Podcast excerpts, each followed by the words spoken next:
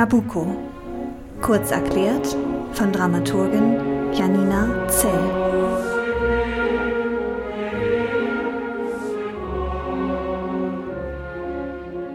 Giuseppe Verdis Nabucco ist eine seiner ganz frühen Opern. Verdi ist noch keine 30, als er sie schreibt, und es ist sein Durchbruch zum Erfolg. 1842 in der Mailänder Skala der Sensationserfolg, der ihn an die Spitze international katapultiert. Das zu einer Zeit, wo zwei harte Jahre hinter ihm liegen. Er hatte einen absoluten Misserfolg mit Un Giorno di Regno, einer komischen Oper, wurde ausgepfiffen dafür. Zur gleichen Zeit verliert er seine Frau und seine zwei kleinen Kinder an Krankheiten kann sich für eine ganze Weile nicht vorstellen, künstlerisch tätig zu sein. Dann kommt die erneute Anfrage und Bitte der Mailänder Scala für Nabucodonosor, später der Nabucco genannt. Und er widmet sich diesem Stoff, schreibt eine Oper. In der Titelpartie wird bei der Uraufführung Giuseppina Streponi zu hören sein, Verdis spätere Lebensgefährtin und zweite Ehefrau. Der Stoff von Nabucco geht zurück auf die alte Geschichte, den Krieg zwischen Hebräern und Babyloniern um 500 vor Christus.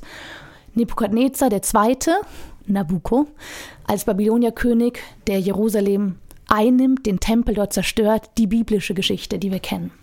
Diesen Stoff nun heute nachvollziehbar zu machen.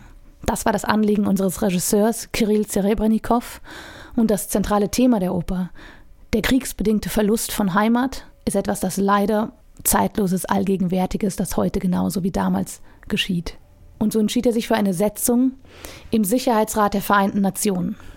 Kriege werden heute anders geführt als damals. Doch der Verlust von Heimat ist etwas, das man damals wie heute kennt. Im Sicherheitsrat nun steht auf der Tagesordnung die Flüchtlingskrise, die europäische, die weltweite. Wir sehen also Politiker, Sekretäre, Simultandolmetscherinnen, Journalisten, die um die großen Themen ringen, die verschiedene Haltungen und Werte vertreten. Uns werden direkt am Anfang die beiden Parteien vorgestellt. Nabucco an der Spitze der einen, der für Abschottung steht, die Grenzen dicht zu machen, die Geflüchteten zu inhaftieren. Auf seiner Seite seine erstgeborene Tochter Abigail. Die Gegenpartei wird angeführt von Zakaria. Er fährt einen klaren Kurs der Integration. Auf seiner Seite Ismail. Und Zakaria hat ein Druckmittel in der Hand. Er hat belastendes Material über die Lieblingstochter des assyrischen Autokraten Nabucco. Finena heißt sie. Und ausgerechnet sie, die Lieblingstochter, wird sich gegen Nabucco, gegen ihren Vater stellen. Innerhalb dieser großen politischen Konflikte haben wir eine Familientragödie. Beide Töchter, Abigail und Fenena, lieben den gleichen Mann, Ismail. Beide wären bereit, die Seiten zu wechseln, die Lager zu wechseln. Doch Fenena hat eine Liebesbeziehung mit Ismail. Abigail ist die Dritte, die von außen das nur beneiden kann, die die beiden erwischt und das wiederum natürlich als Druckmittel in der Hand hat. Als nun Nabucco in den Krieg zieht und eine Regentin einsetzen muss. Für die Zeit entscheidet er sich für Finena. Übergeht Abigail, die Erstgeborene, die dann auch noch herausfindet, dass sie nicht die leibliche Tochter Nabucos ist. Sie, die doch alles getan hat, um dem Vater zu gefallen, die ihm so nachgeeifert hat in seinen Werten und seiner Weltsicht, ist völlig übergangen. Nabucco hat nur Liebe für seine Tochter, die leibliche Finena, und überlässt ihr die Regentschaft. Abigails Partei wiederum hat den Plan, dann Nabucco als Gefallen im Krieg anzukündigen. Diese falsche Nachricht verbreitet sich, um Abigail an die Macht zu bringen. Doch Nabucco ist nicht tot, aber zutiefst getroffen. Zu erfahren, dass seine Tochter Fenena zur gegnerischen Seite überläuft, das lässt seinen Absturz beginnen. Bei Verdi ist es so, dass auf dem Höhepunkt von Nabuccos Macht Nabucco sich selbst zum Gott erklärt und Anbetung von all seinen Untertanen verlangt. Und dafür wird er mit Wahnsinn gestraft.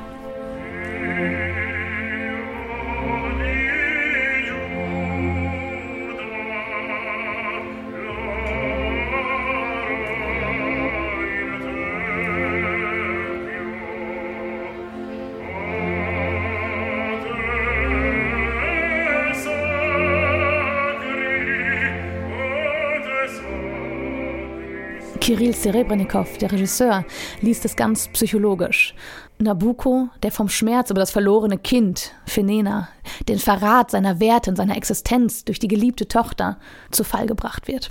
Diese Konstellation, diese Spannung, dieses Aufplatzen bildet den dramatischen Bogen und an all den Hauptcharakteren wird so sehr gerüttelt, jeder muss seine Werte hinterfragen oder ganz klar für sie einstehen. Es sind Fronten, die sich ganz scharf auftun. Neben diesen dramatischen Hauptpartien, die sich ein Gefecht leisten und allgegenwärtig, ist ein riesengroßer Chor. Nabucco als eine der großen Choropern, Va Pensiero, der Gefangenenchor, als die berühmteste Nummer heutzutage daraus. Eine Hymne, einstimmig, ganz schlicht, wunderschön, nostalgisch, die sich dann ausweitet, sechsstimmig anschwillt eine unglaubliche Symbolkraft, ein Werk, das immer wieder auch vereinnahmt wurde in den verschiedensten Zeiten von den verschiedensten Parteien und Bewegungen, das sehr die Menschen verbindet und erreicht. Diese Nummer war Pensiero als Herzstück des Werkes soll so die Entscheidung von Kirill Serebrennikov von den Menschen gesungen werden, die ihre Heimat verlassen mussten, die diesen Text tatsächlich empfinden können, aus eigensten Erfahrungen kennen. Und so wurde ein Projektchor gebildet aus Geflüchteten, aus Migranten, die Vapensiero auf der Bühne darbieten werden.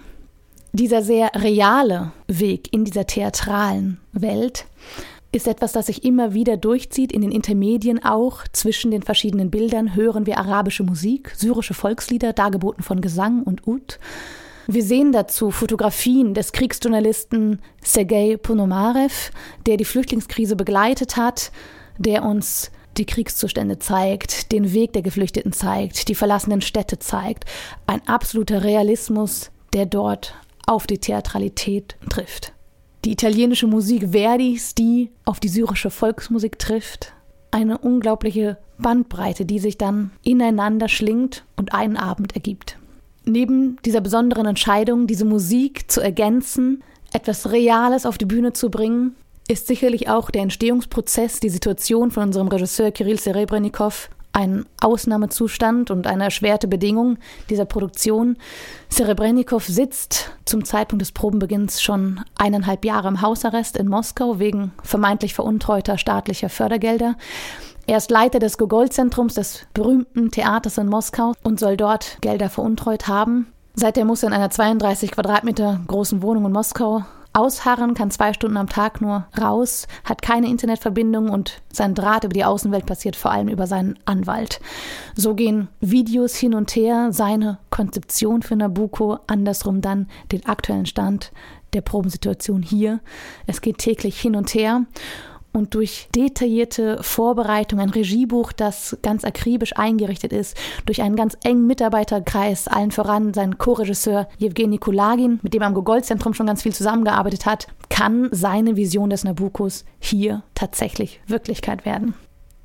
Am Ende stellt sich meist die Frage, welche Botschaft ist es nun, die diese neue Lesart von Nabucco uns vermitteln möchte, was wird da nach außen getragen. Jewgeni Kulagin, der Mitarbeiter von Kirill Serebrennikov, der hier federführend in der Regie war, sagt es ganz schlicht, jeder wird diese Inszenierung auf seine Art sehen, wird andere Bedeutung, andere Fragestellungen, andere Antworten finden und es gibt keine eindeutige Botschaft.